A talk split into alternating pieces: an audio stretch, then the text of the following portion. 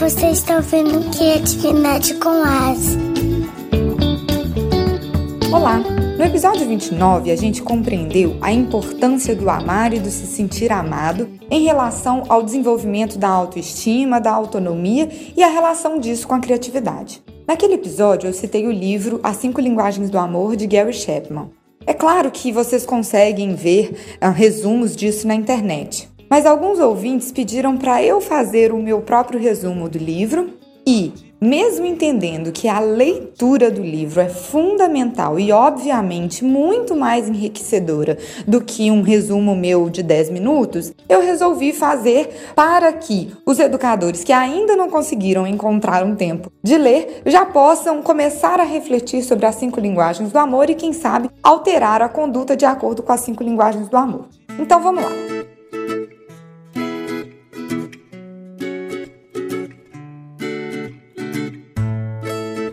As cinco linguagens do amor, segundo Gary Chapman, são toque físico, palavras de afirmação, tempo de qualidade, atos de serviço e presentes. É muito legal que depois que Gary Chapman escreveu o livro As Cinco Linguagens do Amor, ele fez versões As Cinco Linguagens do Amor para crianças, As Cinco Linguagens do Amor dos adolescentes, tem até As Cinco Linguagens do Amor para solteiros. Eu li a versão inicial de Gary Chapman, que basicamente é focada nas cinco linguagens do amor nos relacionamentos afetivos entre adultos, e que reserva um capítulo só especial para os filhos. Presentes. As crianças cuja linguagem do amor são presentes, elas vão se sentir amadas toda vez que elas receberem algo. Atenção! Essa linguagem do amor não tem nada a ver com valor financeiro. As crianças que se sentem amadas através da linguagem do amor que Gary Chapman denominou como presentes, na verdade são as crianças que precisam receber algo físico diferente do esperado. Isso pode ser uma flor, isso pode ser uma bolinha de gude, isso pode ser um cartão, pode ser um desenho do papai e da mamãe para aquela criança, pode ser uma bala, um pirulito, pode ser qualquer coisa que represente uma novidade, que represente algo que ela não estava esperando naquele momento. Um outro ponto de atenção em relação a esta linguagem do amor é: isso não tem nada a ver com recompensa. Então, quando o pai e a mãe viram e fala: "Filho, se você se comportar bem na escolinha, você vai ganhar um presente", isso não está dentro do que Gary Chapman chamou de linguagem do amor. A linguagem do amor é a forma como você opta por expressar o seu afeto. E a expressão deste afeto, deste amor, deste carinho, não tem que ser vinculada a algum comportamento da criança. Atos de serviço. As crianças cuja linguagem do amor são atos de serviço se sentem amadas quando elas percebem que alguém está fazendo algo por elas. Por exemplo, quando ele percebe que a mamãe está preparando o lanchinho para ele levar para a escola. Quando talvez ele esqueceu alguma coisa na casa de um coleguinha e um adulto se oferece para buscar para ele ou quando um adulto se oferece para fazer uma massagem, ou talvez quando um adulto se prontifica para fazer um penteado no seu cabelo diferente, para fazer um corte no cabelo daquela criança. São basicamente atos de servidão. Por isso, o ponto de atenção em relação a essa linguagem do amor é tomar cuidado para não retirar a autonomia da criança. Então, não é fazer no lugar da criança. Então, se a obrigação da criança é lavar a louça depois que ela lancha, a mamãe ou o papai ou o tio ou a vovó lavar a louça no lugar dela não é uma expressão de amor. A expressão de amor é fazer algo por ela quando aquilo não é uma obrigação da criança, quando representa algo que ela não estava esperando e quando faz sentido de estou expressando que te amo fazendo isso. Tempo de qualidade. Eis talvez a linguagem do amor mais difícil de ser falada nos últimos tempos. As crianças que se sentem amadas através da linguagem tempo de qualidade definida por Gary Chapman são as crianças que necessitam de perceber que os adultos que a amam estão investindo tempo em estar com ela. Esse tempo pode ser ver televisão, pode ser jogar um jogo, pode ser fazer um passeio, pode ser fazer a lição de casa, o que for desde que esteja com qualidade. Não vale o adulto sentar na frente da televisão e dizer para a criança: Qual desenho que você mais gosta de assistir? Eu vou assistir hoje com você. E enquanto a criança está assistindo, o adulto está no celular, está no computador ou está lendo um jornal. Isso não é tempo de qualidade.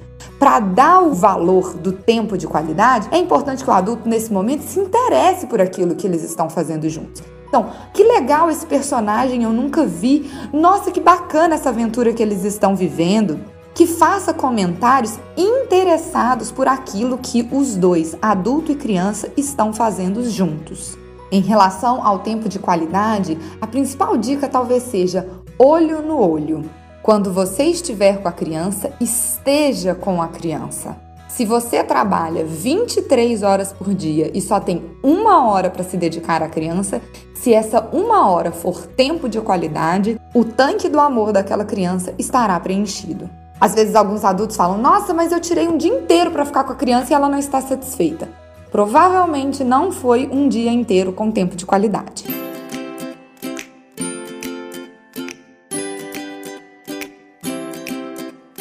Palavras de afirmação. As crianças que se sentem amadas através de palavras de afirmação são aquelas crianças que adoram receber elogios, especialmente elogios públicos. Como, por exemplo, nossa, ele adora fazer isso.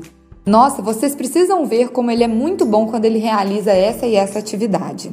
Ou também diretamente para a criança, como parabéns, ficou muito legal o que você fez.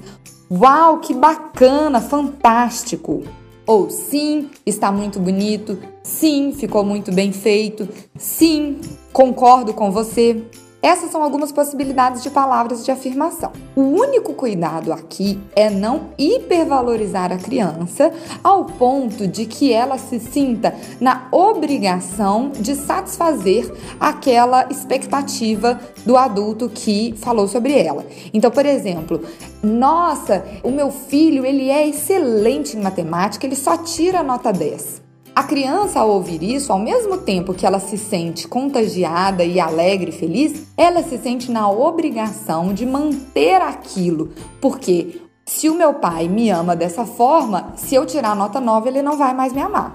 Essa é a interpretação que a criança dá nesse caso. E aí, em relação a isso, a grande questão é: uma vez que você elogiou aquele desempenho, na primeira vez que você perceber que o desempenho dela naquela atividade poderia ser no futebol, na natação, na aula de costura, não foi como você elogiou de uma primeira vez, a palavra de afirmação ela vem agora também dizendo: Nossa, que legal, meu filho. Eu percebi que você se empenhou, eu percebi que você quis fazer e tudo bem, porque o que vale mesmo é o seu esforço. A ideia é: vamos sempre elogiar o esforço e não simplesmente o resultado. Por fim, a quinta linguagem do amor, toque físico. As crianças que se sentem amadas pelo toque físico são crianças que precisam ser tocadas, não com palavras, não com presentes, não somente pelo olhar, mas pelo tato, pela sensação.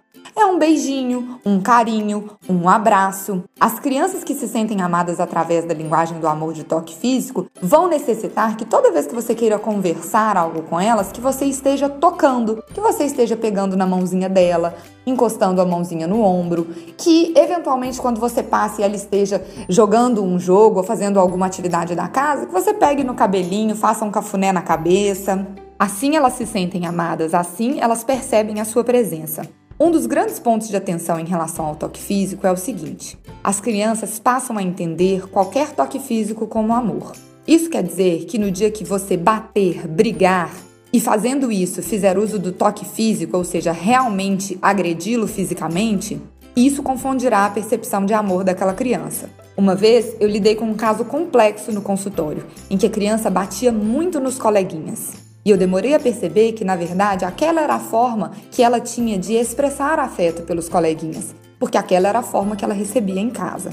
Por isso fica aqui inclusive uma dica. Crianças muito agressivas fisicamente podem ter a linguagem do amor com um toque físico e podem estar te pedindo para que você mude o toque físico com ela, de um toque agressivo para um toque de carinho.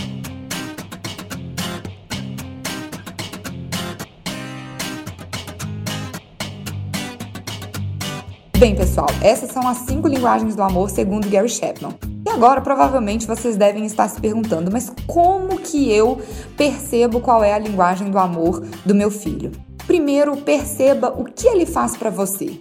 Ainda que aquilo que ele mais faça para você venha de um viés negativo, por exemplo, se ele estiver batendo muito ou se ele estiver xingando muito, isso pode estar sendo uma dica da linguagem do amor dele. Se a criança está xingando muito, talvez ela esteja querendo ouvir mais elogios. E isso pode querer dizer de que a linguagem do amor dela é palavras de afirmação. Se talvez ela está se negando a fazer as coisas que você pede, pode ser que a linguagem do amor dela seja atos de serviço. E por aí vai. E a ideia é justamente você observar e você agir. Utilize as cinco linguagens do amor, cada um num momento, e perceba com a sua sensibilidade, com a sua intuição, com a sua percepção, as reações da criança mediante aquilo que você faz. E aí, quando você perceber que você acertou, invista mais naquela linguagem do amor. Mas cuidado, pode ser que daqui a dois, três anos a linguagem do amor da sua criança mude. E aí vai precisar que você altere também a sua forma de expressar amor por ela a fim de que a gente mantenha em desenvolvimento a sua autoestima e garanta que ela tenha amor próprio. E com isso que ela se torne um adulto emocionalmente saudável e habilitado para expressar sua criatividade. Viva a vida com alegria e muita imaginação. E viva a vida com alegria e muita imaginação. E viva a vida com alegria e muita imaginação. Grande abraço e até o próximo episódio. Tchau!